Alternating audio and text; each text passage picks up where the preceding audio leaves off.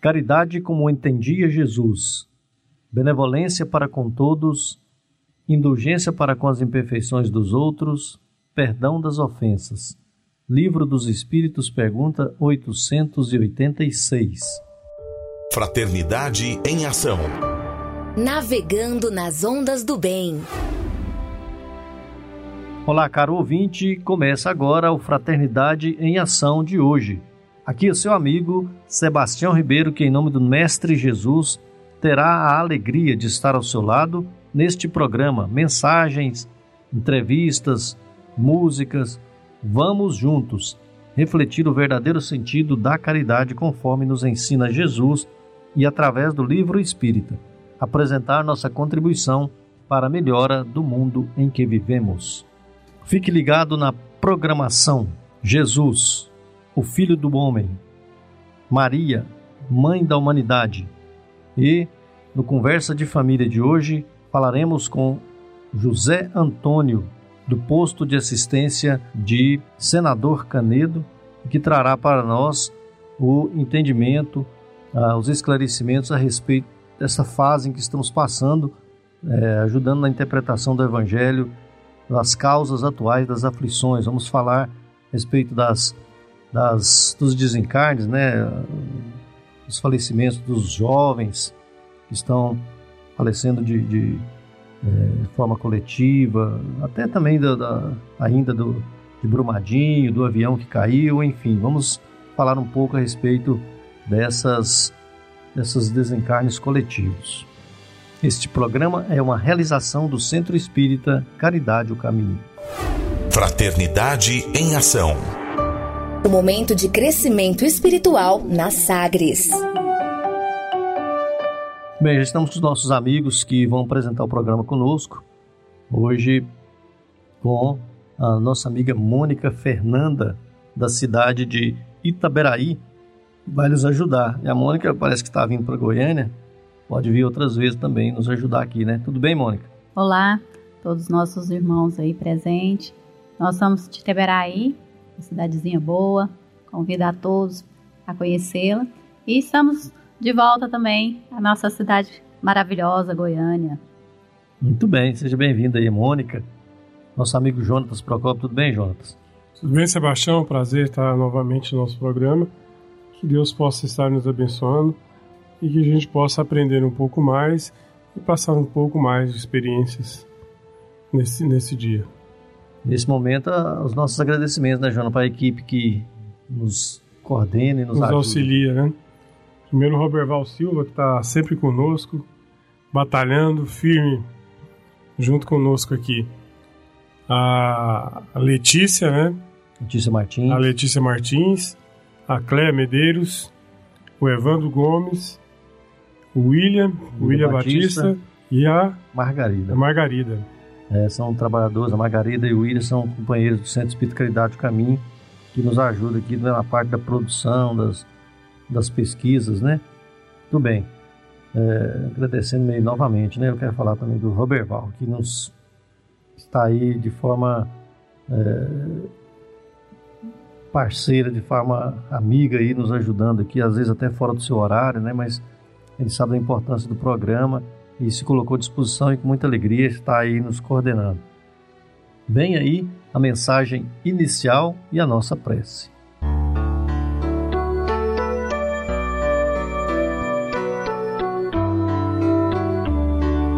Deus e o homem, pelo espírito de Emmanuel, psicografia de Francisco Cândido Xavier, livro Monte Acima, lição 19.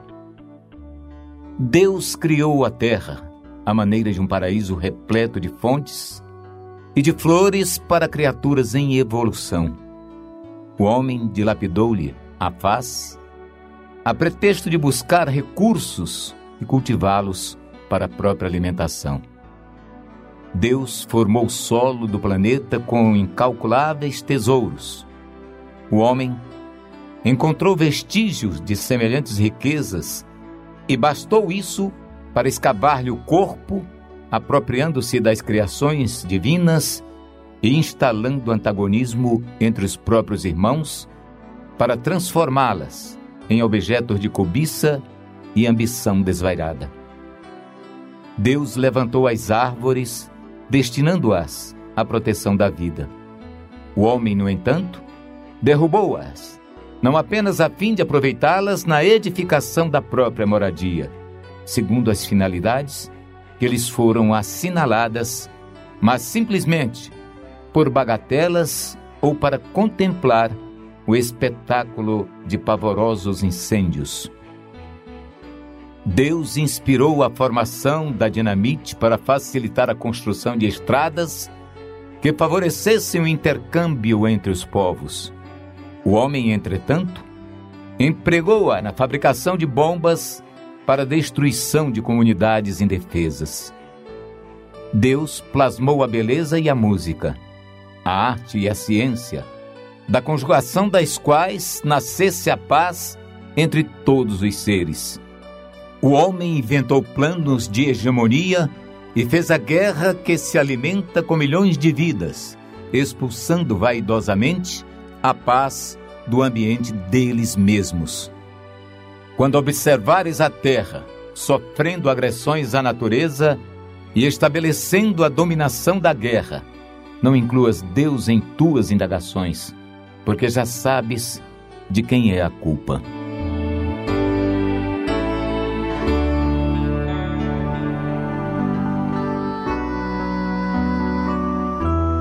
Vamos todos nós elevar o nosso pensamento ao nosso Mestre Jesus, agradecer pela oportunidade bendita de estarmos juntos neste planeta, agradecer a família, agradecer os amigos, agradecer de todas as formas a oportunidade bendita da reencarnação. E cada um de nós possamos sentir em nossos corações a presença do nosso Mestre amigo, de nossa Mãe Maria Santíssima, dentro do nosso lar, dentro dos nossos corações, que cada um possa receber com muita luz e muita alegria, e que assim seja. Sagres Dicas para reforma íntima.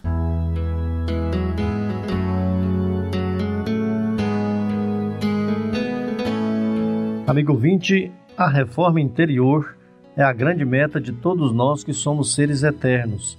Para nos auxiliar, a editora Alta de Souza publicou a Agenda Reforma Íntima, para que, ao acordarmos e durante o dia também, tenhamos pequenos lembretes desse nosso desejo de melhora. Ouça agora algumas dicas do seu programa Fraternidade em Ação para nossa reforma íntima. Reflexão e convivência em torno do Evangelho. E não vos esqueçais da beneficência e comunicação, porque com tais sacrifícios Deus se agrada. Hebreus capítulo 13, versículo 18. Meta do mês: cultivar o bom ânimo e ligar-se a Jesus. Impedidos pelas causas do passado, a reunir-nos no presente indispensar pagar com alegria os débitos que nos emanam a alguns corações, a fim de que venhamos a solver nossas dívidas para com a humanidade. Emmanuel, Fonte Viva, capítulo 20. Meta do dia: evitar a maledicência e os comentários infelizes, a fim de não incentivar o desânimo e a descrença. Sugestão para sua prece diária: Prece pelos parentes e pessoas que nos são queridas. Se você está interessado neste método para sua melhoria interior, conheça e utilize a Agenda Reforma Íntima. Ligue para Livraria e Distribuidora Vantuil de Freitas no WhatsApp 99281 9661 99281 9661 e peça os seus livros né, de reflexão, de estudos e, acima de tudo, livros de esclarecimento que auxiliam nosso equilíbrio interior. Fraternidade em Ação. Ondas de Amor à luz da doutrina espírita.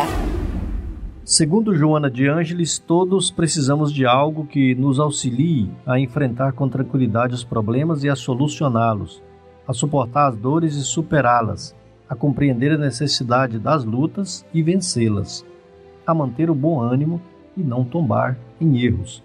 Foi pensando nessas questões que escolhemos a passagem evangélica de hoje, no Saiba Mais com o Evangelho segundo o Espiritismo.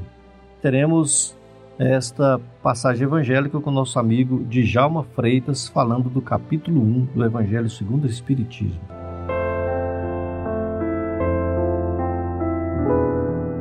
Caros ouvintes, irmãos em Cristo, hoje vamos fazer uma reflexão, uns apontamentos, alguns estudos, do capítulo 1 do Evangelho segundo o Espiritismo, cujo título Não Vim Destruir a Lei. Ele diz o seguinte: Não penseis que tenha vindo destruir a lei e os profetas. Não os vim destruir, mas cumpri-los. Porquanto em verdade vos digo que o céu e a terra não passarão sem que tudo que se acha na lei esteja perfeitamente cumprido. Enquanto reste um único iota e um único ponto. Mateus, capítulo 5, versículo 17 e 18. Se observarmos bem essa passagem, Jesus está afirmando, mostrando com determinação sua missão. Com a autoridade, como ele mesmo diz, que o Pai lhe confiou, de poder ser intitulado Eu Sou do mundo, o governador desse planeta, a maior autoridade espiritual enviada pelo nosso Pai.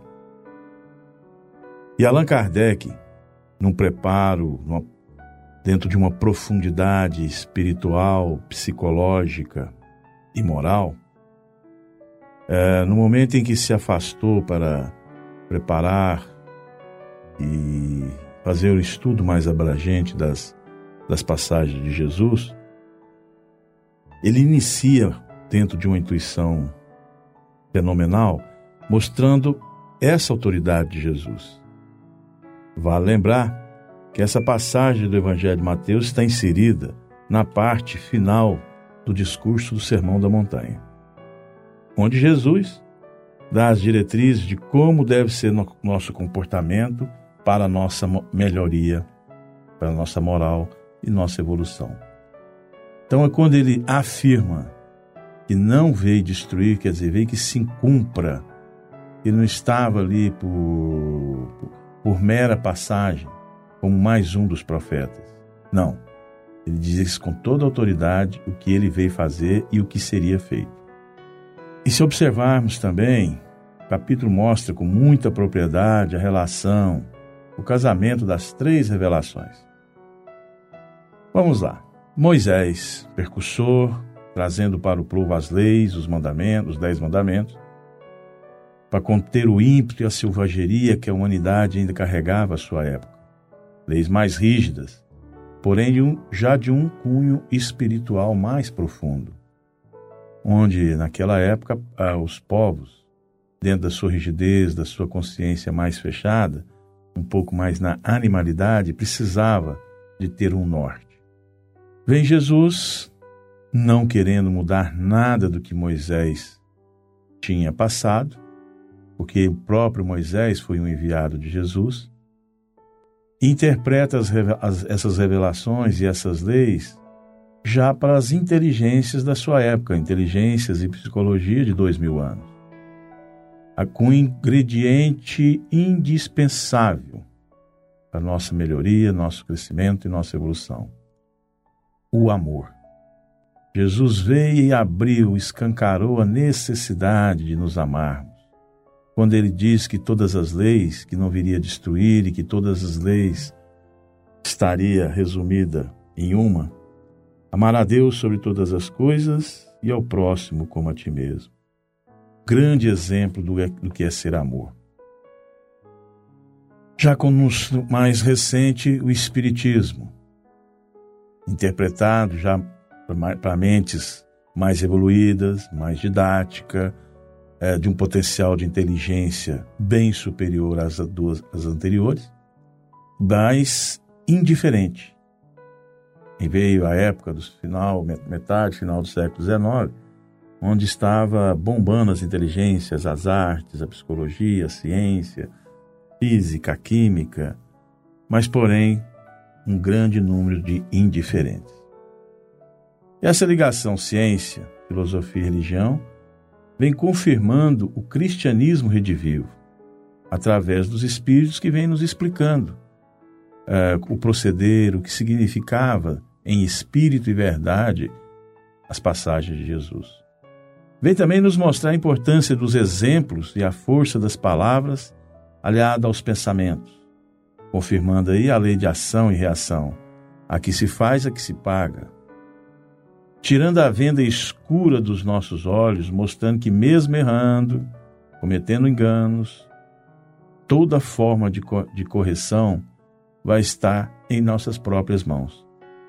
O que quer dizer com isso, meus, meus caros? Mostrando, reafirmando que não há um Deus vingativo e perseguidor, mas um Deus de amor e ama do mesmo modo, da mesma quantidade, todos os seus filhos.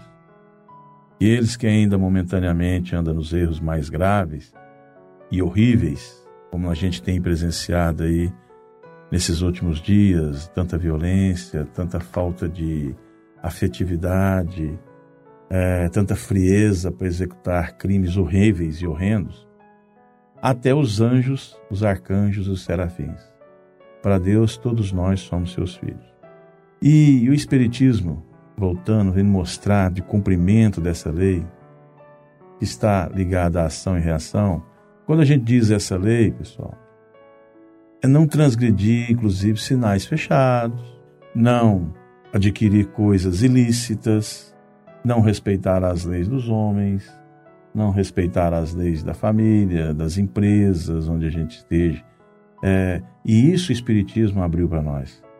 Da profundidade de cada ato, somos responsáveis pelas consequências do mesmo.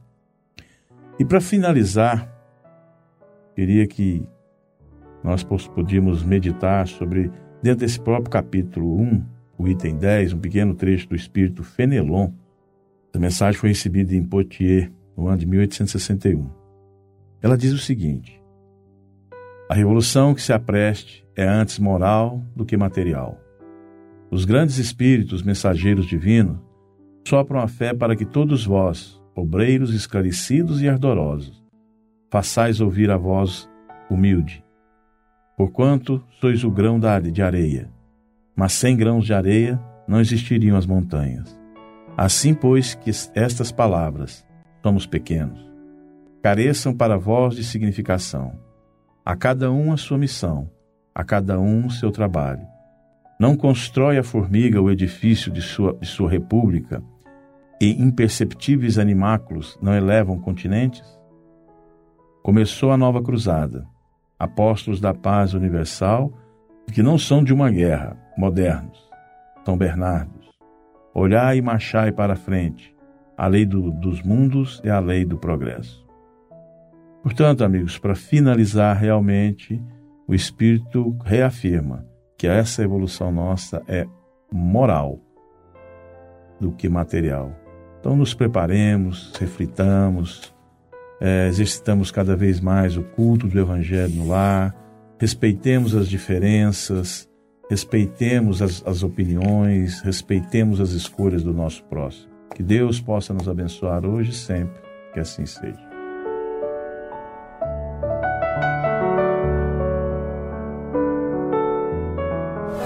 Fraternidade em Ação. O momento de crescimento espiritual na Sagres. Nós agradecemos ao nosso amigo Djalma Freitas, que é do Grupo Espírita Regeneração de Goiânia, Goiás, que trouxe para nós aí a mensagem do Evangelho de hoje. Conversa de família. Muito bem, queridos amigos, queridos ouvintes, nós estamos no nosso momento de bate-papo, nosso momento da entrevista amiga aqui com os nossos com o nosso convidado José Antônio, que é do Centro Espírita Francisco de Assis de Senador Canedo, amigo da Concafras, amigo dos encontros fraternos, das atividades aí nos bairros.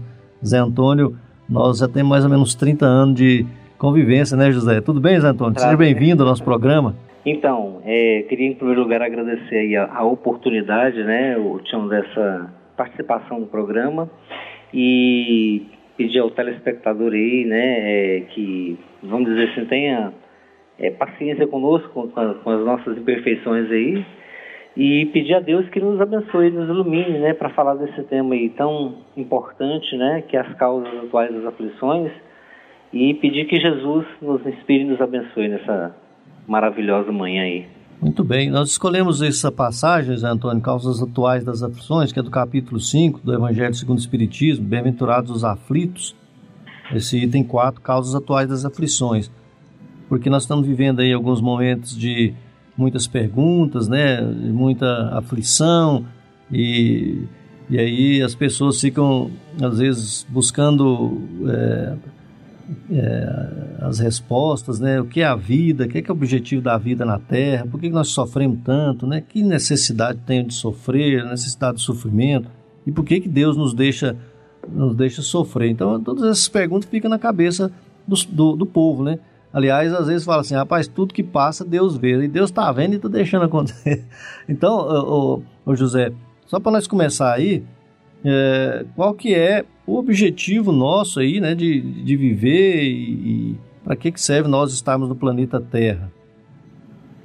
Segundo nos fala Allan Kardec, na obra básica do Espiritismo, que é o Livro dos Espíritos, ele diz que o grande objetivo da reencarnação na Terra é da evolução do espírito, né? Que através do processo da reencarnação, cada reencarnação nos proporciona a oportunidade de novos aprendizados, de desenvolver determinadas habilidades, qualidades, né, virtudes que o espírito permanecendo no mundo espiritual ele não teria tantas condições de desenvolver através das chamadas provações. E essas provações, muitas delas também têm a ver com erros que cometemos em vidas anteriores. Daí o porquê a Terra é chamada de mundo de provas e expiações. Há espíritos que passam por duras expiações, a expiação da cegueira, a expiação da miséria, a expiação da paralisia, da síndrome de Down, e uma série de expiações que o espírito, que faz o espírito entrar numa condição melhor após a sua passagem pela terra, após a sua reencarnação, ele volta ao mundo espiritual numa condição bem melhor, numa condição é, bem mais é, lúcida e, portanto, é, ocorre o processo evolutivo. E, ao mesmo tempo, Deus nos colocando nesse mundo, segundo nos fala Allan Kardec, também nos dá a oportunidade de colaborar, de contribuir com o progresso do mundo, com o progresso da humanidade, e cada um, com o seu talento, com a sua capacidade, vai desempenhando então essas tarefas. Então, o grande objetivo nosso, certamente, na Terra, de todos os espíritos, os 7 bilhões de seres humanos que vivem na Terra, é o de evoluirmos, é o de crescermos, de desenvolvermos, é o da autoiluminação. Pois é, José. É, já passando direto para a atualidade, para os casos, tudo que nos acontece, né? Nós percebemos aí é, as, as, as, grandes comoções, as mortes, né? É, os assassínios, as violências. E esses espíritos que encarnam e aí nós vamos direto assim falar do, do, do jovem, por exemplo, né? Esses espíritos, é, é, às vezes nós percebemos alguma rebeldia, né? São espíritos assim parece é, tem um nível de, de rebeldia é, maior. Eles reencarnam na Terra. É, que objetivo? Qual que é? Essas situações aí poderão acabar? Porque o pessoal anda assustado, né? Que essas essa, essas dificuldades aí. É... Bom, na visão da doutrina espírita, como a Terra é um mundo de provas expiações, ao mesmo tempo um hospital, uma penitenciária, conforme nos fala o Evangelho no capítulo 5, temos de entender então que a, a Terra não é um local de reencarnação de espíritos puros, perfeitos, bons. Então existe uma gama enorme de espíritos reencarnando, desde espíritos que estão ainda no início, num processo evolutivo bem inicial, como por exemplo os nossos irmãos indígenas, até espíritos que já estão num grau bem superior, como Francisco de Assis, e o modelo de perfeição que tivemos na Terra, que foi Jesus, que foi o único, né, que é, mostrou esse caminho, essa trajetória a qual devemos seguir. Mas por que existe esse processo da reencarnação desses espíritos? Através da reencarnação, espíritos que ficaram retidos muito tempo no mundo espiritual não tiveram oportunidade de reencarnar em séculos anteriores, conforme nos fala Joana de Ângeles, tiveram no século XX, agora finalizando nessa primeira década e segunda década, a oportunidade de reencarnar, especialmente no século XX, espíritos que ficaram muito tempo presos ao mundo espiritual têm agora a oportunidade de retornar para também evoluir, para também crescer, é, para também quitar Progredir, né, dívidas com a lei divina. Exato. Então, em função disso, há uma uma gama muito, é, uma gama enorme de espíritos que reencarnam em todos os setores do, do mundo terreno, em todos os países da Terra. E aí a gente vê espetáculos como esse da violência, do homicídio, que muitas vezes deixam as pessoas chocadas, deixa realmente a sociedade chocada e a própria sociedade eh, cria condições e meios para poder buscar solucionar essas situações através da segurança pública, através da educação e de outros meios, até da psicologia, da psiquiatria. Mas o que nós vemos é que por trás existe um processo educacional do espírito que tem a oportunidade de reencarnar na Terra. Não podemos, certamente, diante dessa rebeldia, dessa situação, cruzar os braços e dizer, conformados, é isso mesmo, vamos deixar acontecer porque o espírito tem que passar por isso. Não. As pessoas que sofrem a ação desses espíritos certamente têm suas dívidas com a lei divina. Como Jesus dizia, necessário que venha o escândalo, mas ai daquele por quem venha esse escândalo, né? Então, os que sofrem a ação desses espíritos rebeldes, certamente estão quitando sua dívida com a lei divina. Mas eles, em contrapartida, estão contraindo uma lei perante a lei de Deus, é um, contraindo uma dívida perante a lei de Deus, e terão que responder mais tarde por isso. E o que devemos fazer nós na condição de espíritas, de cristão de um modo geral? Devemos procurar orar por esses companheiros, pela sociedade, fazendo a nossa parte através da ação do bem, da ação da paz, sermos agentes da paz onde estivermos e não responder com violência e muito menos com condenação. Há muitos companheiros que veem situações como essas e taxam a pessoa de, de monstro, é, fazem colocações realmente bastante pesadas. Mas o que nós podemos perceber é que são também filhos de Deus, espíritos em processo de evolução. Pois é, Zé Antônio, na revista Espírita de Kardec, né, são vários livros, uh, eu não me lembro o número dessa especificamente, eu lembro de ter feito uma pesquisa, de ter estudado um desses capítulos, em que Kardec cita lá é, um, um, caso, né? A revista tem alguns casos para estudo, e aí o Kardec cita que as crianças, né, brincando lá, é, um deles pediu para que dois entrassem num. Uh, não sei se você lembra, chegou a ver esse caso. É, entrasse num tipo um baú, é, né, que tinha uma tampa, e botou os meninos lá dentro e botou a tampa e sentou em cima. Sentou em cima, né, e os meninos morreram asfix, é, morreram asfixiados. Aí o Kardec explicou justamente isso que você falou. Alguns espíritos que têm aí, já trazem essa... A dívida, né? É, é, ou, ou, é, ou que aprontou também, traz assim em si aquele é, aquele sentimento de, de violência, né? Porque em relação ao, aos que cometem a, a, o ato, né? Como foi Exato. trazendo para nossa realidade a, a situação de Suzano, da escola de Suzano, por exemplo, né? Sim. São pessoas que já têm aquela índole, aquele instinto, né? Que já traz de uma outra encarnação, né? Exatamente. Só para corroborar e para lembrar justamente isso que você falou, o Kardec explica muito bem isso aí, que são espíritos que têm aquela índole, e que, mas que é necessário também que eles passem pelo, pela reencarnação, pelo progresso, porque Deus dá oportunidade para todos. É claro que se fizer ali é, piorar um pouco a situação, há todo aquele processo, daqui a pouco nós vamos falar, né, sobre a, é, além do arrependimento, a expiação, o reparo, né? Que não é só arrepender, né? Porque depois fica fácil demais, né? Ah, eu tô arrependido. Na hora de morrer, você fala, tô arrependido. E aí fica. Mas a justiça é, vai. Para Deus funciona diferente, né? Não a é lei... só é. o arrependimento, né? Isso. Hein, José Antônio, e aí é, o Jonatas, nosso amigo aqui que está presente também, e a Mônica também está aqui conosco, é uma colocação para você. Zé Antônio, tudo bem? Tudo bem, é, Zé Antônio, a, pelas suas falas agora, as causas atuais da aflição devem ser procuradas tanto no presente, né, na atual encarnação, como na existência passada, né? Mas é, porque o que dizer, né? Porque a pessoa é, é normal, é, eles estão estudando agora porque é a causa de, de, de ter acontecido tantas essas coisas, né? Como aqui, como foi lá na Nova Zelândia, né? E como tem acontecido em outros, né? Da pessoa chegar e matar tantas pessoas, né? Mas, é, é, e do nada, as pessoas criam aquele objetivo, né? E, e faz isso. Então, é, pelo que você falou, não é só o momento, né? Não é só dessa vida, nem de, é, é edição de vidas passadas, né? Isso.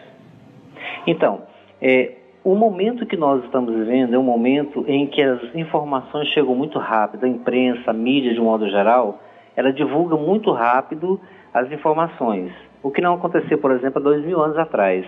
Se nós pegarmos a Idade Média, na Idade Média morreram milhões de pessoas através das cruzadas, por exemplo, e de outros fenômenos é, da, da violência da época, e que, se fosse catalogado hoje, muitas pessoas também ficariam horrorizadas com aquilo que foi cometido, assim como também na Inquisição, que morreram milhões de pessoas, né? Isso. Mas hoje existe uma supervalorização, o que dá ibope é aquilo que a imprensa divulga do ponto de vista negativo. Então, isso acaba é, gerando nas pessoas um certo pavor, é, um certo receio, né? E vai crescendo cada vez mais na sociedade essa, essa visão. Mas o que a doutrina espírita nos ensina, é, o espiritismo ensina e a psicologia hoje também tem tra tratado muito isso, trabalhado muito isso, é que o comportamento humano, né, ele é a causa primeira disso aí. Logicamente existem as causas sociais, existem, né? Existem muitas situações é, como a econômica, o desemprego, etc., que pode realmente gerar violência mas a causa maior está dentro de nós, né? O Espiritismo ensina isso, Cristo ensinou isso, né? Que o homem deveria amar o próximo como a si mesmo. Da mesma forma, a psicologia ensina que o homem deve ter um, um, um controle do seu comportamento, que muitos conflitos interiores podem levar a pessoa realmente a cometer atos é, que, do ponto de vista da normalidade, fogem de toda essa normalidade, né? Muitos até trazem transtornos. Esses transtornos, o Espiritismo explica que ele vai além dessa vida, não é somente agora. Traz esse transtorno de uma vida passada.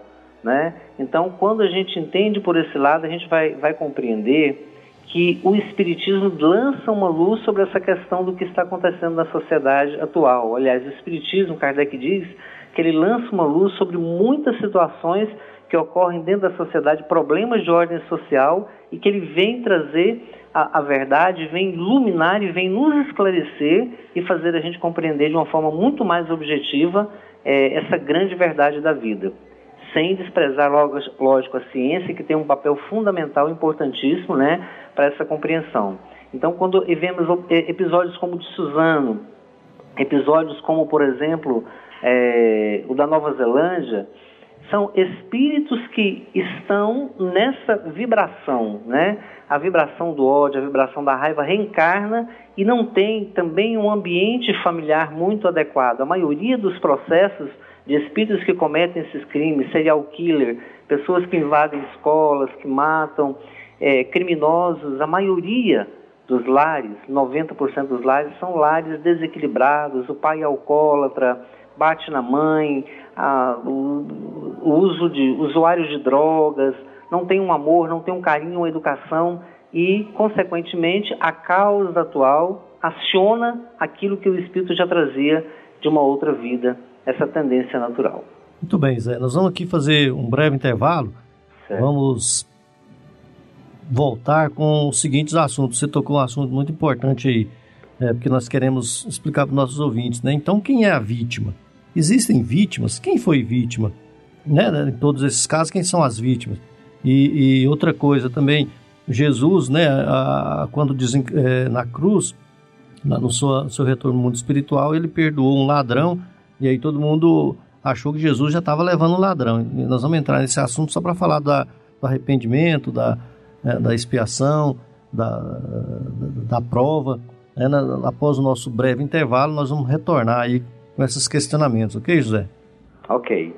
Convidamos a você, ouvinte, para aprendermos um pouco mais sobre Jesus, o Filho do Homem. Jesus, o Filho do Homem.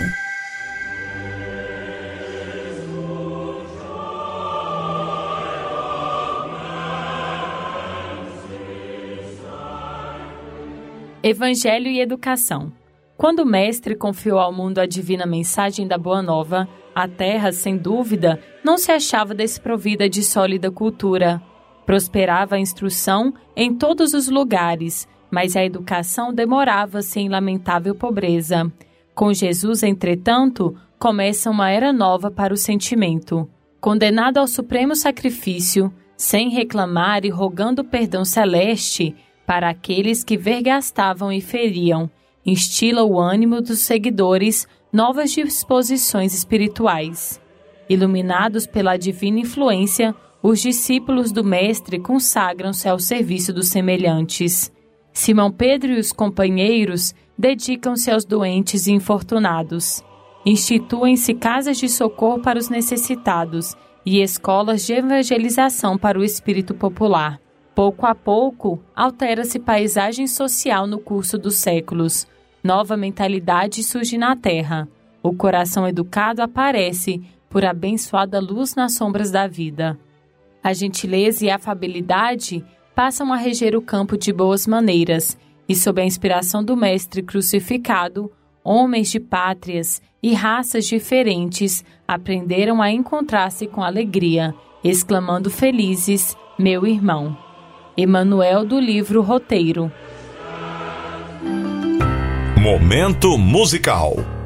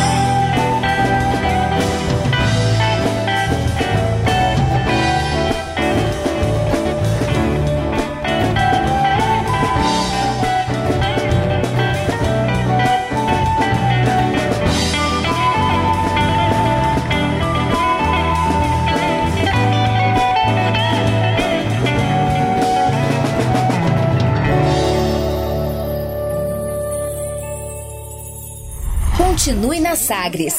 Daqui a pouco tem mais. Fraternidade em Ação. De volta com mais. Fraternidade em Ação. O seu momento de crescimento espiritual na Sagres. Muito bem, nós estamos de volta com a nossa entrevista com nosso amigo José Antônio, do Centro Espírita Francisco de Assis, senador Canedo. José Antônio está trazendo para nós ah, o entendimento dessa passagem do Evangelho segundo o Espiritismo, das causas atuais das aflições. Nós estamos falando sobre os, é, os acidentes, sobre a violência, né? até entra também nessa, nesse questionamento aqui também, né, José Antônio, o, o, aquele avião que caiu, o pessoal de Bromadinho, né? Quem é vítima, José Antônio? É, só para nós entendermos, né, que lá em, eu ouvi uma palestra sua, você falando lá de, em Brumadinho, é, aquele monte de pessoas que morreu e duas ou três que estavam às vezes junto não não não morreu. É, naquele acidente do, do avião da Chapecoense também, é, o mesmo veículo, né? Morreu aquele tanto de gente, ficou um ou dois. É, como é que funciona isso aí? Quem que é vítima? Quem é que tem que desencarnar? Quem, como é que é essa programação? É, você poderia tocar nesse assunto só para nós é, auxiliar o nosso ouvinte a entender um pouco mais? Certo. É, nesse caso, é, quando o espírito reencarna ele já tem uma programação reencarnatória de acordo com as dívidas que ele contraiu em outras existências. Emmanuel, no livro Consolador, nos fala que espíritos que têm dívidas, por exemplo, é, coletivas de crimes que cometeram no passado, muitos deles reencarnam juntos e, através desse processo da lei da ação e da reação, eles voltam para resgatar juntos essas dívidas. Daí, os acidentes de avião, os acidentes de trem, de ônibus, onde morrem várias pessoas juntas. E nesse processo de desencarnação coletiva existe então um resgate coletivo. Da mesma forma, os tsunamis, as, a, os terremotos e todas as tragédias coletivas podem ser catalogadas nesse aspecto que Emmanuel nos fala. Inclusive, ele salienta que espíritos reencarnam em locais que já têm uma tendência natural, por exemplo, para o terremoto, para surgir é, cataclismos, e ali existe já um processo natural de acontecer e o espírito passa por esse processo é, de, de resgate coletivo junto com outras almas que têm essas dívidas comum, comuns. Então, existe um planejamento divino no processo reencarnatório para que aqueles que têm que sofrer esse processo passem por ele. Existe, inclusive, da parte do mundo espiritual, dos espíritos superiores, um planejamento no sentido de reunir essas pessoas para que elas possam. Daí a gente vai ver que determinada pessoa, por exemplo, pegar um avião, não consegue, perde o avião e aquele avião cai. Essa pessoa não era para estar naquele momento, naquele acontecimento, naquela situação ali. E assim em, em todos os outros aspectos também. Então, nesse caso das mortes coletivas, em acontecimentos trágicos coletivos, até como o de Suzano e esse de, da Nova Zelândia, nós podemos categorizar como um acontecimento de resgate coletivo também. Os instrumentos que foram usados, como por exemplo o nazismo, que perseguiu os judeus, são pessoas, espíritos que tinham que resgatar suas dívidas e aquele instrumento foi utilizado naquele momento pelo seu livre-arbítrio, como por exemplo Hitler, como esses jovens que atingiram a escola de Suzano, da Nova Zelândia, como muitos outros acontecimentos, servem como um instrumento para é, o cumprimento da lei de Deus. Mas voltamos a dizer aquilo que Jesus afirmou: é, aquele que fere pela espada será ferido e é necessário que venha o escândalo, mas ai daquele por quem o escândalo vem. É, eu, eu vi algum livro, uma das mensagens aí, que é, eu gravei bem essa frase, né? Que diz lá que a única vítima que a Terra teve até hoje foi Jesus, né? É, mostrando que para nós, todos nós que estamos aqui, todos nós que passamos por uma ou outra situação, é, nós não somos vítimas, é isso aí que você explicou. Nós estávamos, é, muitos de nós, a maioria que estão né, na Terra, temos já alguns é, saudar compromissos com a lei, os nossos erros, com a lei divina, né? Do passado para quitar com a lei divina, né? do ponto de vista terreno, parece que é inocente. Né? Até uma criança que tenha morrido, por exemplo, em Suzano, mas o espírito tem a sua dívida. Para destacar melhor essa, essa colocação, é, a morte, por exemplo, das crianças na época de Herodes foi um resgate coletivo de dois mil espíritos, né, que nos fala na obra maravilhosa de João Batista Rusteng, que ele diz que aqueles espíritos se reuniram e pediram a Deus para que pudessem, era o último resgate para que eles pudessem então partir para o mundo superior.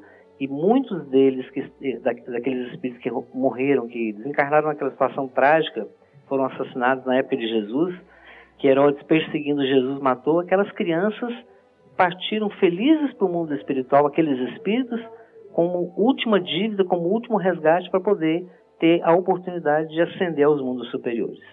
Exato. E aí, Zé, não sei se eu estou abrindo muito, mas aí quando fala lá de João Batista, né, porque o Evangelho nos mostra lá, quando Jesus afirma que João Batista era Elias, é, João Batista teve a cabeça decepada, né? Também esse espírito tinha alguma é, a saudade, é, algum é, alguma dívida a saudar com a natureza, com a, a, lei de Deus, com a lei divina? É, quando analisamos na obra de é, Irmão Áureo no livro Universo e Vida, ele vem nos orientar que o, o espírito de João Batista havia tido três encarnações antes, como Jacó, depois como é, Moisés, é, Elias e depois como João Batista. Na reencarnação em que ele foi Moisés, é, é esclarecido que ele contraiu uma dívida perante a lei divina quando pediu para degolar a cabeça de alguns é, sacerdotes do templo de Baal e essa, consequentemente, usando esse livre-arbítrio, né, porque Deus Moisés, Moisés ou Elias? Ninguém. Como? Moisés ou Elias? É, você falou Moisés. É, Moisés, Elias, João Batista, né? Ah, e como, Jacó. Como Moisés é que ele mandou matar os profetas? Não, como... Elias, né? Elias, né? É, Elias. E ao retornar, ao reencarnar, ele volta com essa dívida perante a lei divina. Mas então ele teve a oportunidade de ser o precursor de Jesus, de levar essa mensagem do Cristo e ao final da sua existência, pela lei da justiça divina, ele veio então a saldar essa dívida através é, desse processo natural que, que julgou, né? É, é, a lei divina fez esse julgamento e através de Herodes, que foi um instrumento também, né? O Herodes filho, não o Herodes pai que perseguiu Jesus, mas o é, aliás, é o Herodes pai mesmo, né, que é da época de Jesus. Exato. Que perseguiu é, e pediu a, a, filha de Salomé, Herodíades, né? Pediu a cabeça de João Batista e aí ele veio a saudar essa dívida aí com a, com a lei divina, né? Então esse espírito ficou quites com a lei divina.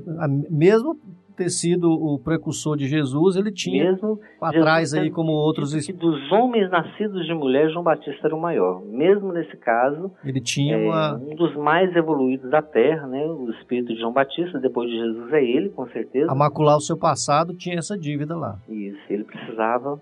A consciência cobra, a consciência pede, a própria consciência do espírito pede para retornar e para se quitar dessa dívida perante a lei de Deus. Certo. Falar de consciência, João, pois não. É, Zé Antônio, na verdade o que todos nós que somos atingidos, né, pela, você já explanou bem, é, no coração que a gente sofre muito, até a gente assistindo pela TV, a gente emociona, chora. É, mas essas vicissitudes, essas decepções da vida, né, essa dor ela, ela como que é, é isso? Como que, que é dado isso, né? É, é, porque na verdade isso, se a gente for analisar, ela, ela é do ser humano. Então ela é, é uma dor que a gente tem que analisar por que que acontece, né? Qual que é o nosso papel na sociedade, né? Como que deve ser o nosso papel diante dessas dores? Bom, é evidente que essa dor da partida de um ente querido, especialmente em situações trágicas como essas, causam não só uma comoção pública, mas causa também uma comoção naqueles que perdem, que são os entes queridos, amigos. É natural que haja então a lágrima, o pranto, né, que é do ser humano, mas é, vamos dizer assim, o pranto permanente ou a lágrima permanente vai fazer o quê? Vai fazer com que você ao invés de ajudar o espírito que partiu, que resgatou esse seu passado reencarnatória, essa dívida perante a lei divina, com que ele se sinta mais preso ainda à Terra e sofra as consequências dessa situação dos familiares e amigos que choram indefinidamente por ele. A melhor atitude a tomar nesses casos realmente é a do equilíbrio.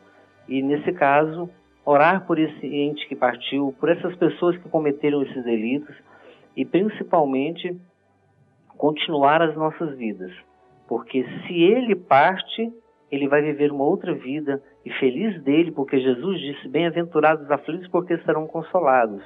Foi certamente um processo de aflição, de dor, da pessoa ter perdido é a vida ainda tão jovem, mas isso do ponto de vista terreno, porque do ponto de vista espiritual, para o espírito foi muito bom porque ele quitou uma dívida com a lei de Deus e vai feliz, né, para o mundo espiritual continuar o seu processo evolutivo. Da nossa parte, é, nós na condição de cristãos, de espíritas e todas as pessoas que têm uma, uma consciência religiosa, a melhor situação é sempre buscar o equilíbrio nesse momento, continuar a vida, é, orar realmente por esses familiares que partiram, orar por essas pessoas que cometeram esses delitos e prosseguir, trabalhando e honrando a memória dessas pessoas. Em José, até porque não é proibido chorar, mas que seja um choro de saudade, um choro de conformação, Exatamente. e não aquele choro de revolta, porque atrapalha muito mais o espírito, às vezes, familiar, Com certeza. não é, do que é, nós sabemos, já tivemos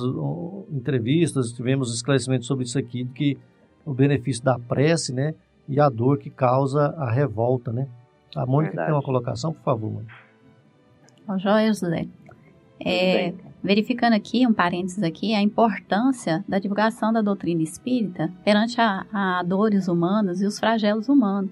E a gente percebe o quanto é importante o papel da casa espírita para acolher esses irmãos, né, com um grande flagelo dentro do coração e trazendo também dentro dessa do, do programação espiritual, né, a, o auxílio para aqueles que ficam, né? Sim, é, é muito importante realmente é, quando a gente lembra nesses flagelos, né? Por exemplo, de Brumadinho, a gente assistindo pela televisão, a gente vê o sofrimento das pessoas que ficaram. Muitos até perderam suas casas, né? além de perder um ente querido, perderam suas casas. É, nós, individualmente, na condição de, de irmãos, de companheiros, é, independente de religião, o, quanto mais próximos é, é o auxílio, a ajuda naquilo que realmente for, for necessário que a pessoa estiver precisando, desde um agasalho, um alimento, etc., e do ponto de vista do governo, do apoio né, da, da, prefeitura, de todos os órgãos públicos que puderem realmente se envolver e de ajudar essas pessoas, porque o momento do flagelo, esse momento é um momento muito doloroso, é um momento muito difícil e a gente não pode imaginar o quanto essas pessoas realmente sofrem, porque é uma perda de uma vida, de um ente querido e de uma vida toda que se tem para construir e que a pessoa tem que reconstruir essa vida, a sua casa, a sua moradia, o local que já não tem mais condições das pessoas permanecerem ali, como em muitas situações. E nesse caso das escolas, da escola de Suzano, do, do, drama da, lá da Nova Zelândia, a reconstrução sentimental, a res, psicológica dessas pessoas que ficaram, é, é necessário muito apoio da família, dos amigos e da prece, da oração de todos aqueles que podem lembrar, né, dessas pessoas nesses momentos, orar por eles. E Allan Kardec até tem uma colocação importante no livro O Evangelho segundo o Espiritismo, na parte que trata dos infortúnios ocultos, que no, nesse momento das calamidades, muitos se comovem e procuram realmente ajudar. Mas existe também um tipo de, de infortúnio que está oculto que muitos não veem, né? que, de pessoas que passam fome, necessidades e que precisam da mesma forma desse apoio, que o coração generoso sabe ir buscar e sabe consolar. Então, a gente lembrar também, além desses flagelos, né, dessas situações, por exemplo, da Venezuela que estamos assistindo agora, que comove a todos, mas que existem outros corações que também precisam de amparo, de apoio, que estão muitas vezes aí jogados pelas ruas, que estão nos seus lares humildes e pobres passando fome e que também necessitam desse apoio, desse auxílio.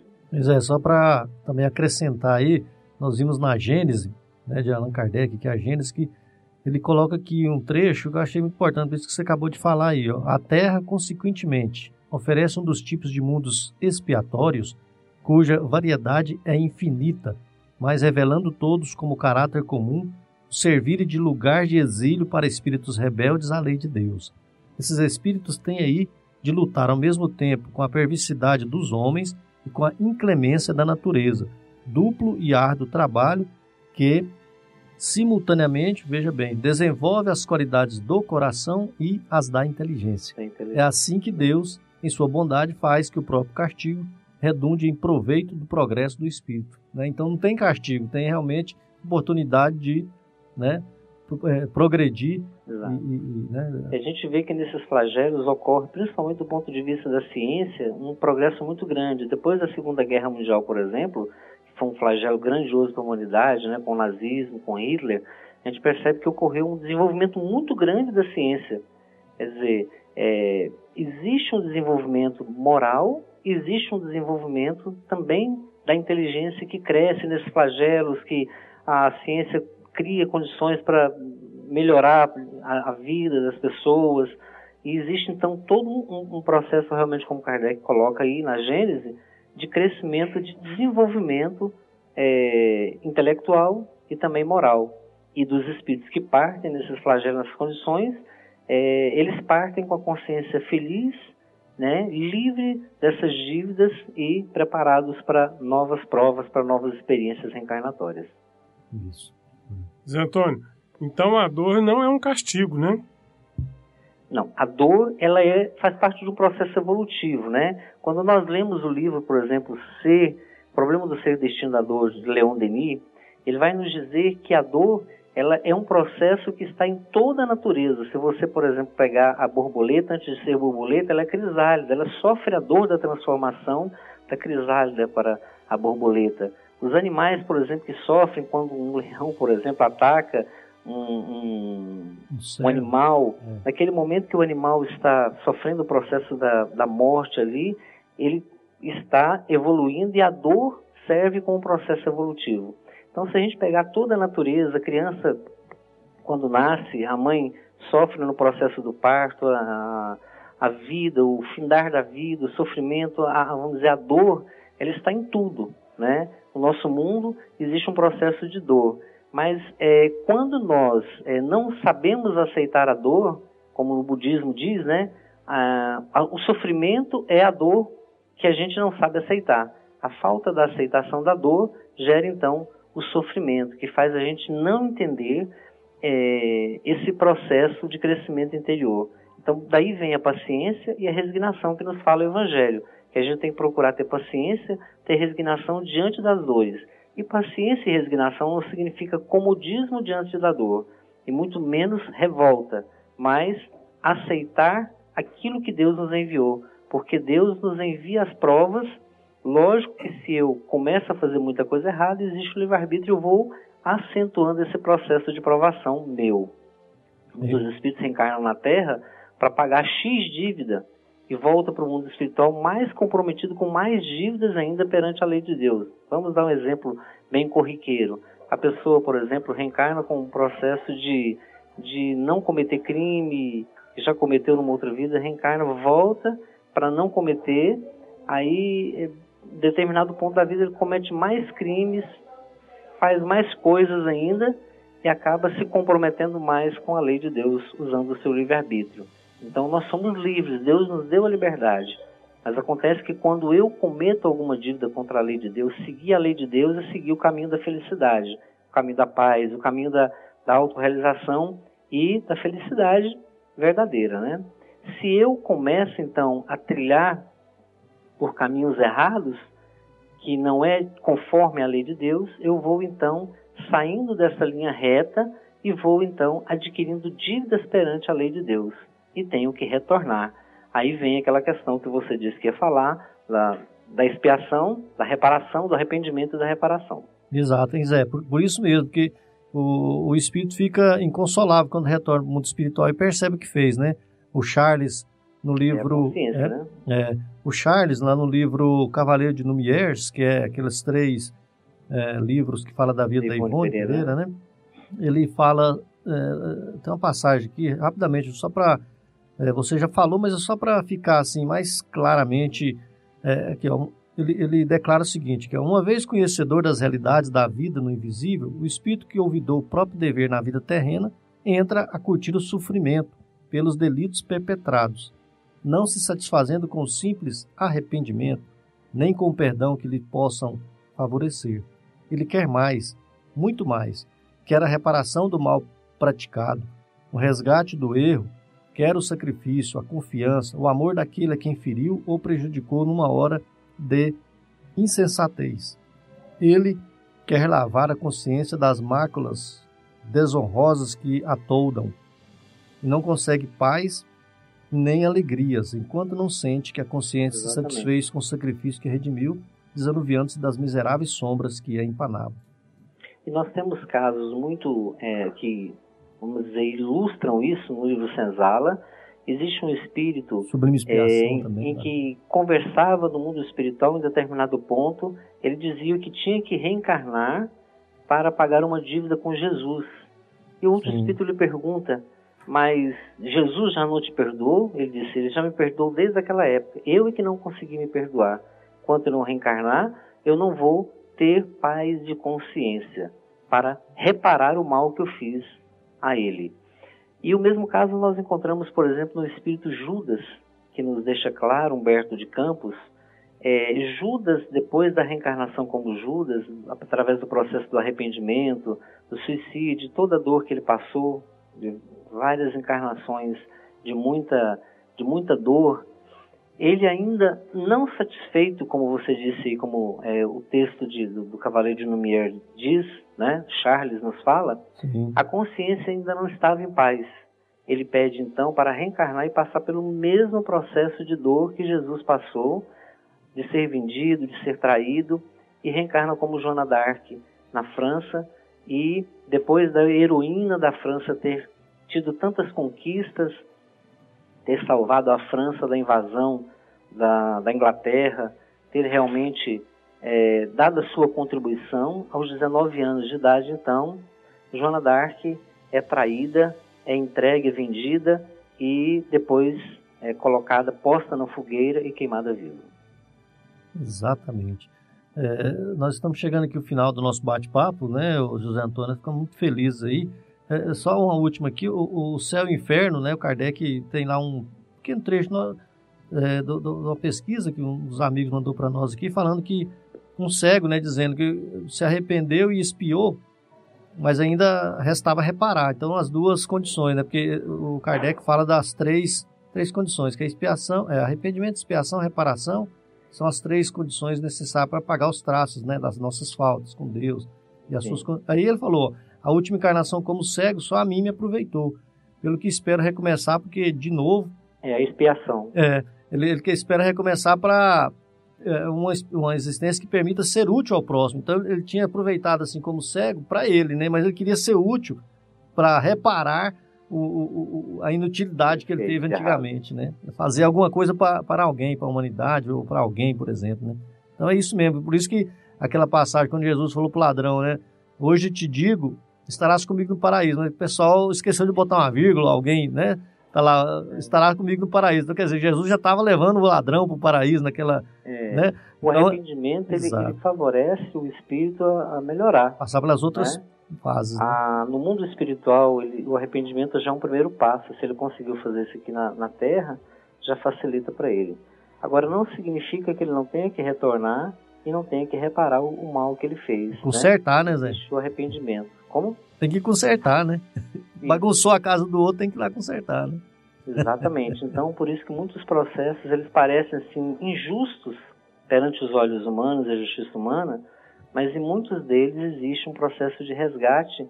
É, só um, um fato interessante que Emmanuel nos coloca é que muitos daqueles espíritos que morrem, por exemplo, em incêndios, uma das mensagens dele, ele deixa claro que muitos deles foram antigos piratas que incendiavam navios e tiravam vidas e para roubar tesouros, né? E morrem em situações trágicas, como por exemplo a da Boate Kiss, de muitos o edifício Joelma, de muitos locais, né? Que ocorre isso. Fato interessante do Circo do Rio de Janeiro que nos conta Humberto de Campos, o irmão X, através da psicografia de Chico, fala que eram espíritos que tinham dívida da época dos, dos circos de Roma, vamos dizer, né, do, da, daquelas fogueiras da, das, que matavam as pessoas, os cristãos, e jogava fogo nessas pessoas que seguiam Cristo. E esses espíritos foram reunidos em um, um circo no Rio de Janeiro, depois de quase 20 séculos, para resgatar essa dívida de quase dois mil anos. Pois é, né, Zé? Que Jesus já dizia no Evangelho: daí não saireis não tiveres pago até o último ceitio, né? Exatamente. Pois é, amigo. Para chegar à perfeição, ele tem que estar tá, não só adquirir a asa da sabedoria, a asa do amor, mas ele tem que estar em paz com todos aqueles com os quais ele prejudicou e tem que aprender a amar e, e, e fazer o bem para aqueles que ele fez o mal. Então, para chegar a esse nível da perfeição, a angelitude, não tem como você dar o jeitinho brasileiro, né? Como o pessoal diz. o jeitinho, o jeitinho brasileiro, e, e, fazer de Vou conta. dar uma enganada aqui. Não, é. para Deus não existe isso. Para Deus, Deus é justo e ele não premia uns, dá moedas para um e pedras para outros.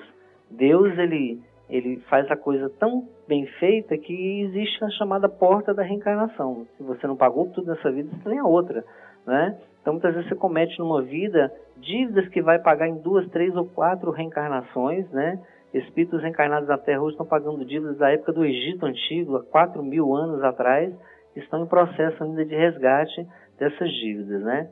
Exato. Mas tudo está sob as ordens de Deus, tudo está sob a sabedoria divina. Existe o Cristo, que é o, o, o governador do planeta, o diretor da Terra, assim como outros assessores deles, todos né, tem todo um acompanhamento do processo reencarnatório. Não tem nenhum de nós encarnados, por mais humilde que seja, que não esteja sob a proteção de Deus, a proteção do Cristo, e que não esteja sendo direcionado no processo evolutivo. Aquilo que muitas vezes parece um mal é um bem. Chico Xavier dizia: o mal é o bem mal interpretado. Muito bem, Zé. Nós ficamos satisfeitos com a sua presença no nosso programa. Eu que agradeço a oportunidade de poder participar com vocês aí. Pois é, sempre, sempre lembrando aí que em outros momentos podemos, é, você pode ser convidado, né, pode ser convocado novamente para nos ajudar, viu, nos ajudar a entender aí. A, os desencarnes coletivos, os sofrimentos, porque passa a humanidade. E nessa última fala, eu estou lembrando aí que todos esses espíritos que às vezes passam por situações dolorosas foram todos nós somos preparados para tudo, né? Então o espírito já estava taludo, falou, eu dou conta agora de passar por essa, né? Então certamente os espíritos foram preparados sob o olhar divino para resgatarem, né, para se redimirem, para se fortalecer e continuar na sua caminhada rumo ao progresso, porque nós somos é, fadados a sermos bons, né, Zé? Para progredir. É, Deus não nos criou para o mal. O mal é criação nossa, da nossa mente, né, do nosso livre-arbítrio. Deus criou o universo para a felicidade, para o amor, para a luz, para a verdade, para a beleza, né? Então, ou como a terra é linda, como é bela a terra, tanta coisa, né? Bonita. E quem é, realmente estraga, vamos dizer, cria uma situação de dor, é, de infelicidade no mundo é o próprio homem. A gente mesmo é que cria essa situação de infelicidade. E eu, como mensagem final, eu queria dizer que a gente tem que lembrar sempre que se Deus é justo, ele também é misericordioso, né? Jesus o tempo todo pregou a misericórdia, em todos os momentos da sua vida. Ele foi o único de todos aqueles profetas do Antigo Testamento que falou de Deus como Pai, chamou Deus de Pai e falou da misericórdia de Deus. Nós estamos acostumados só com a justiça, mas muitos daqueles que têm que resgatar suas dívidas também, que reencarnam na Terra, se tem um procedimento bom, se sabem é, caminhar de uma forma equilibrada, é, se faz o bem, se pratica a caridade, se pratica o bem, se é generoso com o próximo, ele vai angariando créditos perante o banco divino, perante a contabilidade divina. E nesse caso, então, o que acontece é que essa pessoa vai amenizando o seu processo de provações. Tiver que perder um pé, né, Não é aprovação. Mas é. Né? Porque, como Pedro dizia, o amor cobre a multidão dos pecados. Ele cobre, ele não tira, né? Exato. Se tiver que perder um pé, perde só um dedo, né? Às vezes. Isso, tá bom, José Antônio, é, do Centro Espírita Francisco de Assis, Senador Canedo, obrigado pela sua presença e até a próxima oportunidade. Fica com Deus, meu amigo. Eu que agradeço. Um grande abraço para todos vocês aí juntas, Mônica, você. Que Deus nos abençoe. Muita paz. Um abraço. Que na próxima vez você traga o violão para cantar as músicas para nós. Ah, tá bom. Um abraço também. Muito bem lembrado, Jonas. Faltou o violão. Tá bom.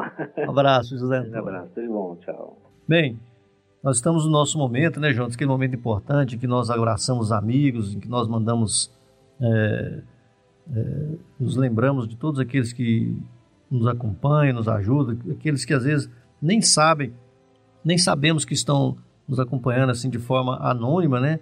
Mas um abraço é para eles também. Estão nos ouvindo através do rádio, da internet, aqui em Goiânia, em Goiás, no Brasil e no mundo, né? Vamos aí começar aqui com nosso amigo Emilson. Emilson a Dona Rosa, que é da Vila Rosa em Aparecida, a Gelva, o Luiz, o Marivaldo, o Januário, é, a Dona Terezinha, o Rony, a Luciete o Jânio na Vila Operária, seu Josias e Dona Vera, viu, Mônica, lá de Itaberaí, é, a Wanda e a Janaína no setor Perinho, Jeová Mendes, lá da Força. Valeu, João. Jeovazão. É, o Rafael da FPC, o Edinho, lá em Goianésia, Edvan, Nelita, Frank, a Ana Júlia, no Fim Social, Givanildo e Andréia, Givanildo meu cunhado, a Andréia, sua esposa, a minha mãe, eu vou mandar um abraço pra minha mãe agora, viu, João? Que o pessoal fala é, que eu tô mandando.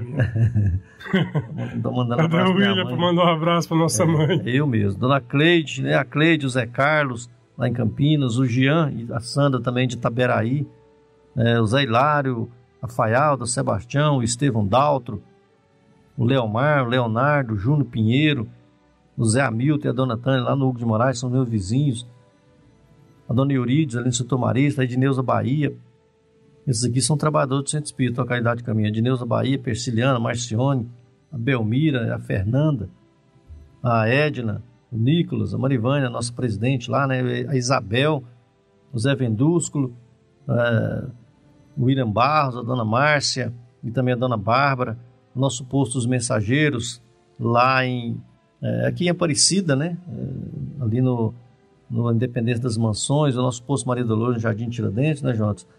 O Luciano e a Marcela e a Pâmela, os irmãos Marcante, o Regis, meu amigo Regis da FPC, o Ailton lá na Vila São José, o Ailton Guapó, a Dona Cândida e a, o pessoal da Vila São José, a Dona Cândida, o seu Walter, a Marta e a Ana Carolina, todos da Vila São José. O Zé Augusto Teres lá no Recanto do Bosque, o Marcão e a Dona América em Campinas, o Lazinho e o Rodrigo na Nova Esperança, Zé Pereira e Dona Lourdes no Perim, João Amância e a Zilmene, ali em Campinas, o Carlos Ferreira, Umbelina, Nirlene, no setor Progresso, Eduardo e Kelly, lá do Tiradentes, Eurípides Mendes, ó Euripinho aqui, ó, Eurípides Mendes faz Salville, a Daiane do Fim Social, a Kênia do Goiânia 2, a Zezinha, Cidinho, Zezinho Novo Mundo, o Alan Luiz, Alan Luiz aqui o Tacílio, são de Goianésia, a Jane, o Rogério e o Neto, seu filho, em Trindade, o Tomé e o Dione no Curitiba e em Aparecido Rio Doce, a Jaci, o Paulo, a Nayane, a Clarice em Paris, a Keila Lourenço em Portugal e a Valquíria em Campinas. Esses os nomes nós temos aqui, mas muitos amigos, né? Deusdete, a Genesi, que é da copiadora católica, tive com eles hoje, que está todo domingo. Hoje ele reafirmou e manda sempre um abraço para o nosso programa, dizendo que gosta muito e que está sempre ouvindo. Né? E, é, o Wilton Tiradentes e a Sandra, e o pessoal espírita, né, nossos companheiros espíritas de Deuslândia, Nova Veneza, Trindade, Santa Bárbara, Indiara, Indiara Redenção, é, na Redenção, você falou? A Vila Redenção, né, o pessoal da Vila Redenção, Santa Luzia, nossos vizinhos aqui, Jardim Olímpico, né, é, em especial no, no Santa Luzia, vou mandar um abraço para Dona Zélia, ouvinte cativa nossa, né, dez anos atrás. Dez anos atrás, né, então, é, um abraço, Dona Zélia. Muito bem. Tem, Mônica, algum abraço aí, Mônica? Um abraço para a turma de Itaberaí, né, do Centro Espírita Allan Kardec, que está sempre conosco, Doralice, Tiago Carlin, Francis Mar, e também lá para Casa Esperança de Umas, que é a turma Opa, maravilhosa de lá, a Bárbara e as suas irmãs. Hermínia. Hermínia, Natália, Natália chegando aí com Letícia, né, que ela seja bem-vinda logo, logo. E um beijão para toda essa, essa turma aí da região noroeste nossa. Muito bem. Amigo ouvinte, nós estamos chegando ao final do nosso programa Fraternidade em Ação. Foi muito bom estar na sua companhia e esperamos contar com você em nosso próximo programa. Acompanhe a prece de encerramento, que é uma mensagem, né? A mensagem de Maria. E continue ligado na programação da Rádio Sagres 730. Obrigado, amigos. Fiquem com Deus e até o próximo programa. Convidamos a você para ouvir agora histórias e experiências de um espírito compromissado com a evolução do nosso planeta. Maria, Mãe da Humanidade. Maria, Mãe da Humanidade.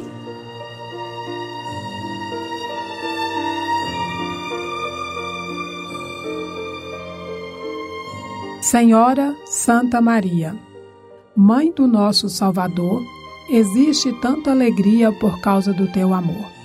Senhora Santa Maria, Senhora, diz, por favor, diz que eu também sou teu filho, sou filha do teu amor. Senhora Santa Maria, Senhora Mãe do Senhor, a tua luz me alumia na via que ele ensinou. Senhora Santa Maria, Senhora feita de luz, és uma estrela guia para nos levar a Jesus. Alberto Carvalho.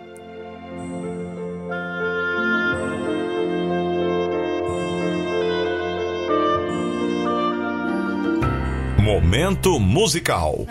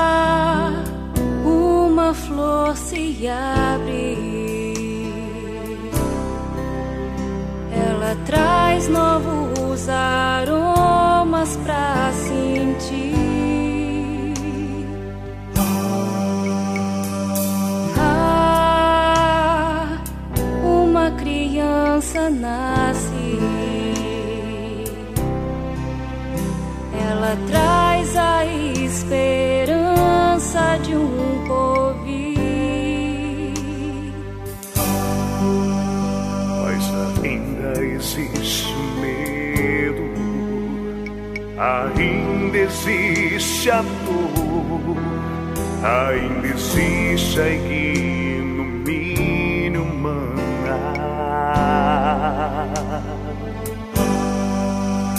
A revelação nos ensina todos os porquês e nos mostra o caminho a percorrer.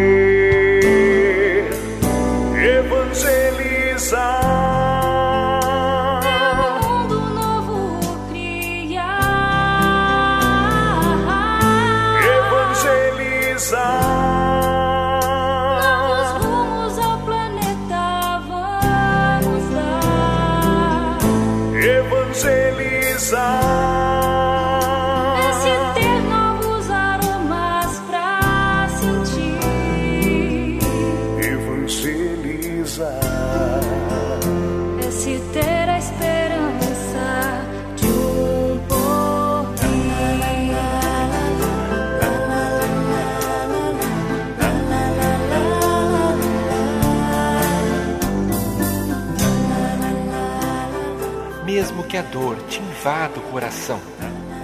Levante a cabeça e suporte a prova.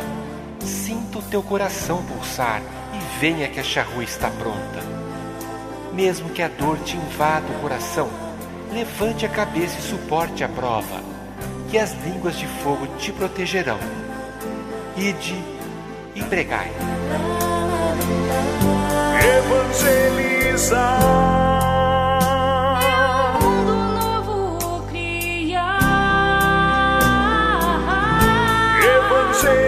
Novos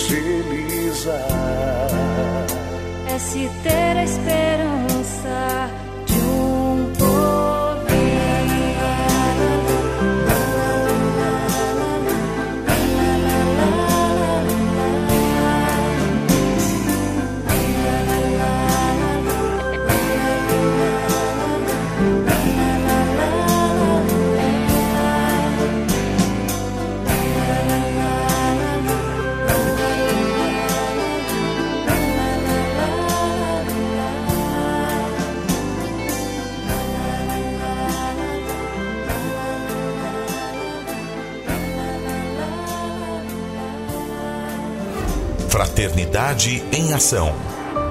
O momento de crescimento espiritual na Sagres.